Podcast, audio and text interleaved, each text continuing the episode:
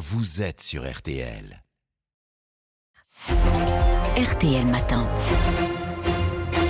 7h43, nous sommes donc avec Monseigneur Stanislas Lalanne, évêque de Pontoise. Nous sommes le 15 août, ça n'aura échappé à personne. C'est un jour férié pour tout le monde, mais on l'entendait dans le journal de 7h30, tout le monde ne sait pas vraiment pourquoi. Ascension, Assomption, Absent, non, Ascension. L'Ascension, l'Assomption, pardon. C'est la Vierge Marie le 15 août. Donc on est bien d'accord, Monseigneur Lalanne, le 15 août, c'est l'Assomption. Oui, il ne faut pas confondre avec l'ascension. Ça, Alors quelle est la différence? Rappelez-le L'ascension, c'est euh, c'est Jésus qui quitte euh, ses disciples. euh, et finalement, ça va être une fête de, de l'homme parce que ça leur donne des responsabilités. Ils sont euh, amenés à témoigner du ressuscité euh, dans leur vie quotidienne. L'Assomption, c'est euh, la montée de Marie au, ciel. euh, c'est un dôme qui a été défini en, par Pie XII en 1950, mais cette foi de l'Église, elle date depuis très très longtemps. Nos frères orthodoxes parlent de, dormition. Donc finalement, j'aime bien ce terme de dormition. Elle s'est endormie dans dans le Seigneur. Et ça veut dire aussi que Marie est la, la première en chemin, on le chante aussi, euh, première en chemin vers la, la, la lumière de la résurrection. C'est la raison pour laquelle euh, cette fête est extrêmement euh, connue. Aujourd'hui, il y aura Et plein de- célébré dans toutes les églises. dans, toutes les églises, non seulement de cathédrale. France, non seulement de France, mais d'Europe et du monde. Beaucoup de pèlerinages, beaucoup de processions. Vous savez quand même que c'est Louis XIII qui a qui avait demandé à ce que, euh, qui a consacré la France à Notre-Dame. Et c'était pendant longtemps, le 15 août, c'était la fête nationale. Là, on pourrait dire que c'est la fête nationale des catholiques aujourd'hui. on peut le dire. Le 15 août, vous le disiez, c'est aussi euh, une période de pèlerinage. Il y a évidemment le plus important, Lourdes, ça y est. Euh, enfin, serait-on tenté de dire, la fréquentation revient à son niveau de 2019, donc d'avant la pandémie. 20 000 personnes attendues pour la messe tout à l'heure. Comment vous l'expliquez, ce retour des, des pèlerins, ce retour en force?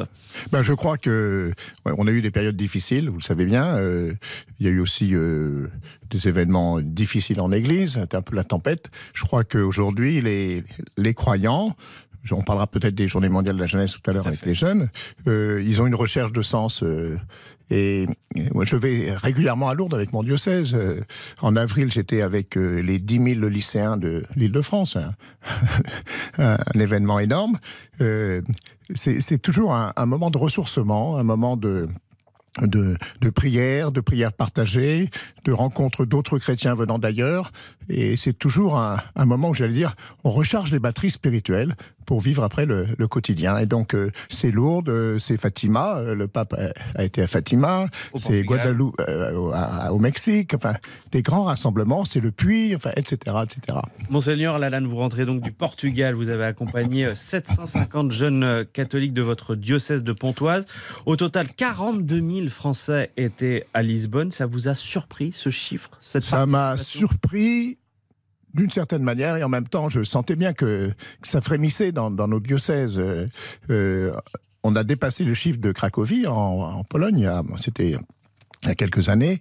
Et là, il y a une, ferveur. Je pense qu'il y a chez des jeunes aujourd'hui, d'une part, une recherche de sens, une quête spirituelle. Moi, je perçois euh, dans mon diocèse. Il y a pourtant 140 nationalités différentes, toutes les couleurs de peau, les itinéraires différents, des sensibilités différentes.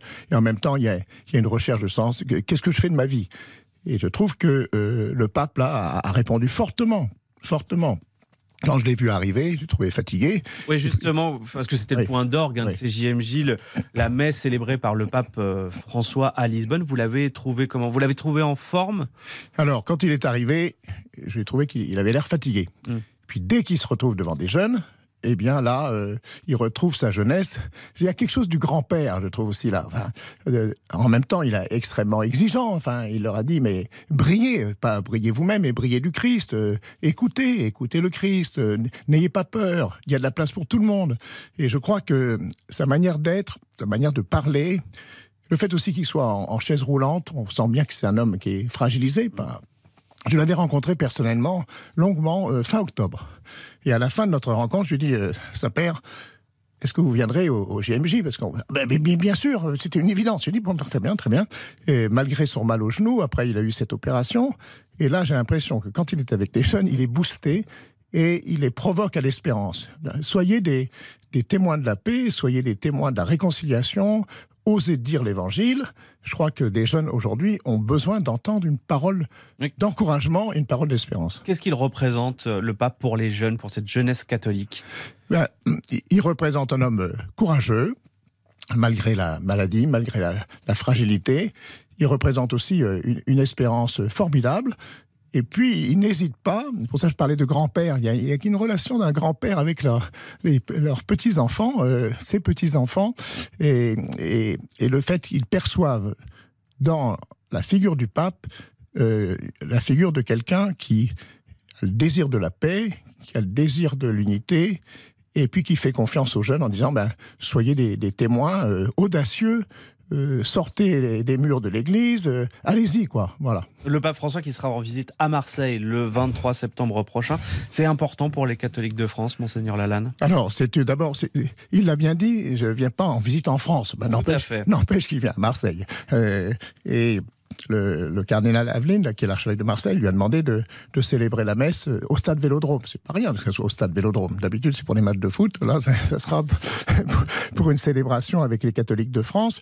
Mais je crois que le souci du pape, une initiative qui a été prise par la conférence épiscopale italienne d'avoir des rencontres euh, autour de la Méditerranée. C'est une période, c'est un, lieu de fracture, c'est un lieu de conflit, et le pape a ce désir de la paix. La question des migrations, il a encore pris la parole euh, de façon forte euh, récemment là, euh, avec ses noyades. Et je pense que euh, le pape souhaite qu'il y ait cette réflexion avec euh, 70 évêques du pourtour de la Méditerranée 70 jeunes aussi, je crois que c'est 70, des jeunes qui vont réfléchir pendant une semaine euh, comment euh, construire la, la paix autour de la Méditerranée. Et pour le pape, c'est un enjeu euh, formidable. Donc il vient pour ça. En même temps, les évêques de France sont invités. J'y- serai le, vingt- le 23, euh, avec un certain nombre d'évêques venant de, pourtour de la Méditerranée. Et je crois que euh, des gestes comme cela sont des gestes euh, forts qui nous indiquent un, un chemin à prendre. Enfin, le, défi de la paix, le défi de, des migrations, et ce sont des défis énormes, vitaux pour l'avenir. Il nous reste peu de temps. Je voulais aussi aborder avec vous, euh, Monseigneur Lalanne, évêque de Pontoise, euh, ce prochain synode voulu par le pape François, sorte de grande conférence hein, sur l'avenir de l'Église catholique. Euh, ça doit avoir lieu en octobre. Et c'est une révolution, on peut le dire, qui est à l'ordre du jour, des réformes chocs, à commencer par l'ordination des ho- d'hommes mariés. En clair, des hommes mariés vont pouvoir devenir prêtres. Vous y êtes favorable là, là, là, vous, allez vite en chemin. Euh, la C'est une démarche, proposition du pape. c'est une démarche. euh, je trouve que l'intérêt, euh, le génie de, de cette réflexion, c'est que on a mis tous les chrétiens dans le coup. C'est pas simplement les évêques ou les prêtres ou les religieux religieux. C'est Les laïcs les laïcs, euh, dans mon diocèse, dans les diocèses de France, nous avons réfléchi pendant des mois à des propositions. Euh, maintenant, c'est les pères synodaux qui vont. euh, Et alors, qu'est-ce qu'ils vous disent, vos, vos fidèles, dans votre diocèse? Est-ce qu'ils sont pour, par exemple, voilà, que, des, que des hommes mariés puissent devenir prêtres? Ben, c'est une question qui peut se poser, mais c'est pas ça l'essentiel. L'essentiel aujourd'hui, dans, dans des régions comme les nôtres, comme dans le Val d'Oise, il y a 140 nationalités différentes, des religions différentes, des, des enjeux euh, sociétaux extraordinaires. Quelle est la place de l'Église? Quelle va être la- comment l'Évangile va être annoncé? C'est pas d'abord de savoir si on va ordonner ou pas. Comment on va être euh, annoncer l'évangile, annoncer l'espérance, annoncer la, la joie de croire dans un monde qui est en fracture, un monde qui est quand même, beaucoup de jeunes me le disent personnellement. Ils me disent bah, on ne sait pas très bien ce qu'on va devenir. On est dans un monde incertain. Vous le savez comme moi. Vous pensez que ces- questions n'intéressent pas les, les fidèles, les catholiques? Ces questions intéressent les fidèles, mais je crois que les fidèles, tels que je les rencontre, leur souci, c'est comment on va annoncer le Christ aujourd'hui. Par quels moyens Que- que- Qu'est-ce que, nous avons à dire à la société d'aujourd'hui, euh, qui est souvent une société euh, confrontée à, à des questions extrêmement difficiles, euh, questions de violence, la, la, dé- la décision par exemple du ministre de l'Intérieur euh, d'assurer la, la, la sécurité des lieux de culte. C'est pas nouveau d'ailleurs, mais ça veut dire quand même que nous sommes dans une société qui est difficile, incertaine, et les chrétiens ont quelque chose à dire de, fort euh, aujourd'hui. Parmi les autres réformes, il y a aussi la place des femmes, des femmes qui pourraient devenir diacres. Il y a aussi la bénédiction des couples homosexuels. Certaines voix s'élèvent contre ces projets. Certains accusent le pape François d'aller trop loin. Est-ce qu'il veut trop réformer en quelques mots?